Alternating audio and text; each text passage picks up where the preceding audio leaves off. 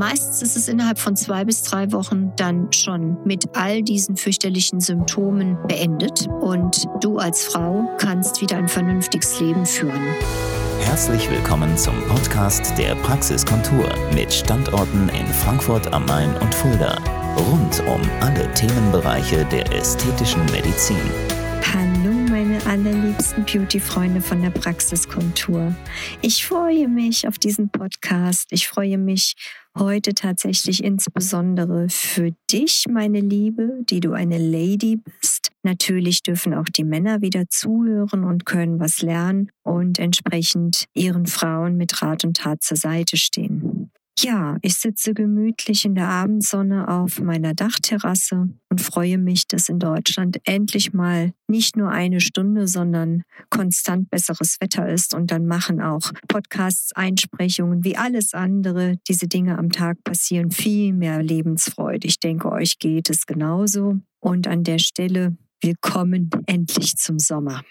Also, unser heutiges Thema beschäftigt sich mit den Fallstricken der Menopause. Damit meine ich vor allem Symptome, die vielleicht nicht jedem so bekannt sind, die auftreten können, die das tägliche Dasein einer Frau so enorm erschweren können und dann, wenn nicht behoben wird, natürlich auch das gesamte Leben einer Frau so beeinträchtigen, dass dadurch die Beziehung, das Sozialgefüge und alles Mögliche im Beruf auch wackeln kann, weil man eigentlich gar nicht mehr wirklich bei sich ist. Ja, was man da tun kann, das sind auch Dinge, die ich einfach mal auf den Punkt gleich bringen möchte. Und wir fangen jetzt mal an. Ich möchte gar nicht großartig einleiten, weil jeder, der in der Prämenopause oder in der Menopause steckt von euch, lieben Ladies, hat sicherlich das eine oder andere klassische Symptom sofort durchschaut. Davon wollen wir heute nicht sprechen, sondern eher über Dinge, die nicht so offensichtlich sind. Und dabei sind vor allem zwei Sachen interessant, die ich beobachten konnte durch viele Gespräche die ich auch an mir selber feststellen konnte, aber vor allem von anderen Frauen auch immer wieder gehört habe, was sie für einen Leidensdruck durchleben mussten, bis mal irgendein Arzt auf gut Deutsch sich herabgelassen hat, näher hinzuschauen. Schlimm genug, aber das ist leider in Deutschland irgendeine komische Kultur, insbesondere von Gynäkologen, die gerne mal auch sagen, da musst du jetzt durch, das ist jetzt einfach so.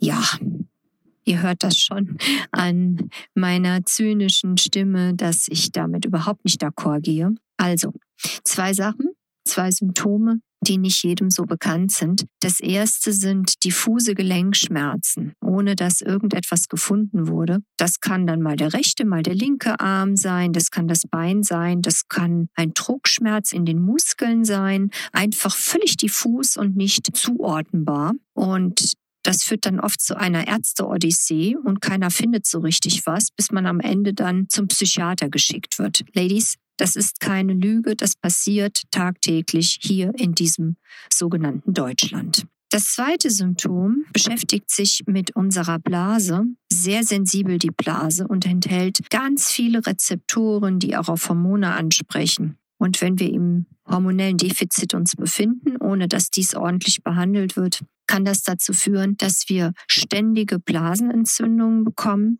dass wir Blasenschmerzen auch ohne Entzündungen bekommen, Selbstschmerzen beim Ein- und Ausatmen auf Höhe der Blase bekommen und das ohne dass im Urin, in der Blasenspiegelung, im CT, im Kernspin oder in einer sonstigen Diagnostik irgendetwas gefunden wird. Und auch hier wird man dann so dargestellt, komm Mädel, jetzt stell dich mal nicht so an, entspann dich ein bisschen, mach doch Yoga, geh zum Psychiater. Das ist alles okay, das passiert, wenn man älter wird, bla bla bla. Man bekommt aber keine Auskunft, warum das so ist.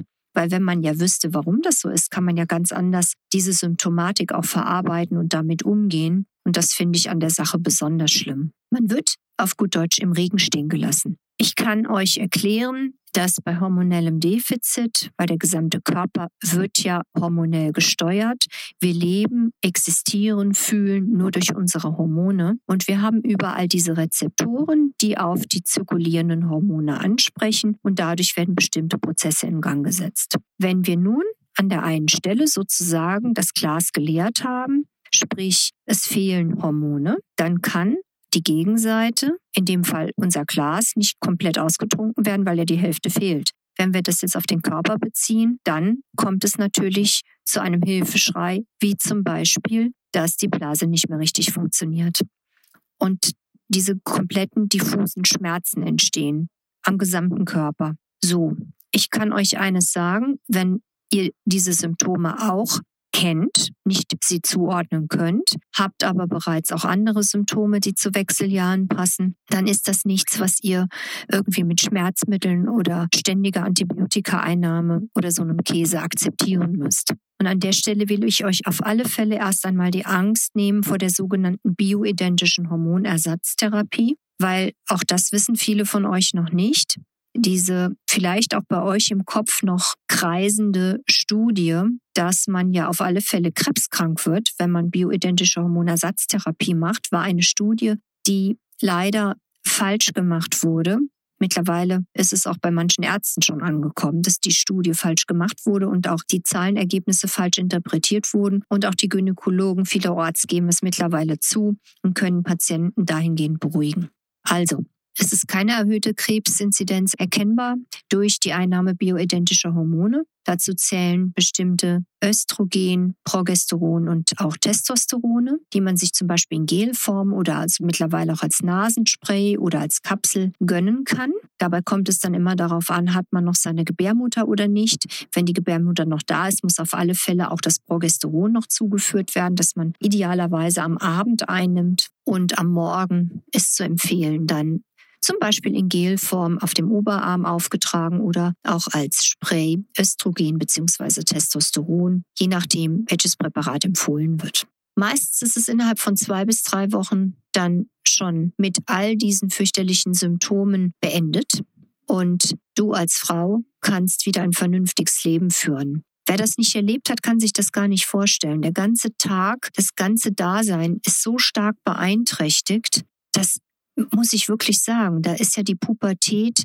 ein Kinderspiel dagegen. Und das möchte ich auch gar nicht mehr mir anhören von irgendwelchen seltsamen Ärzten, die behaupten, da muss eine Frau jetzt durch. Das ist halt so Quatsch. Wir werden viel, viel älter noch als vor 20 oder 30 Jahren. Wir wollen gesund alt werden. Wir wollen schöne Haut, schöne Haare, gesunde Knochen, Ladies. Unser Gedächtnis soll bitte intakt bleiben. Und jetzt kommt's. Auch die ganze Libido möchte bitte sich nicht verabschieden. Und wenn die Scheide trocken wird durch Hormonverlust beziehungsweise sogar atrophiert, so dass Sexualität Schmerzen bereitet, hey, wer hat denn da noch Lust auf Sex? Also, das kann mir ja kein Mensch erzählen. Das macht ja keinen Spaß mehr. Und die, die Folgen, die psychischen Folgen und die Folgen innerhalb einer Beziehung sind völlig klar. Das liegt ja auf der Hand, was dann passiert. Also, Ladies, es gibt nicht so viele Ärzte, die wirklich genau diese Meinung jetzt mittlerweile schon vertreten, aber es gibt sie. Und ich schätze sehr beispielsweise Professor Kleine-Gunk,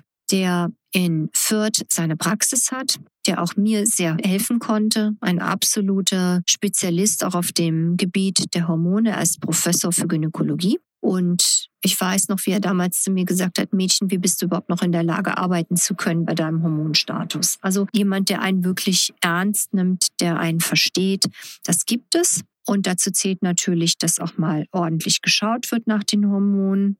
Und das macht man natürlich im Blut, macht eine klinische Untersuchung, die Abstrichgeschichte wie gehabt im Sinne der Vorsorgeuntersuchung und dann steht dem Ganzen eigentlich nichts mehr im Wege, dass ihr euch helfen lassen könnt. Ich kann es wirklich nur empfehlen. Ihr müsst da nicht durch.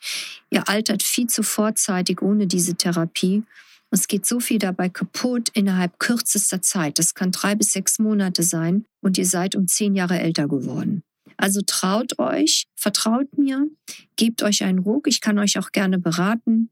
Instagram, Facebook. Ihr könnt mir eine E-Mail schreiben über das Kontaktformular unserer Website Praxis Kontur. Macht das einfach, traut euch und nehmt das nicht so hin. Habt ihr vielleicht auch diese seltenen Symptome, die nicht so bekannt sind, die ich eben genannt habe, dann ist das vielleicht hier jetzt der Startpunkt, in euch zu gehen und loszulegen.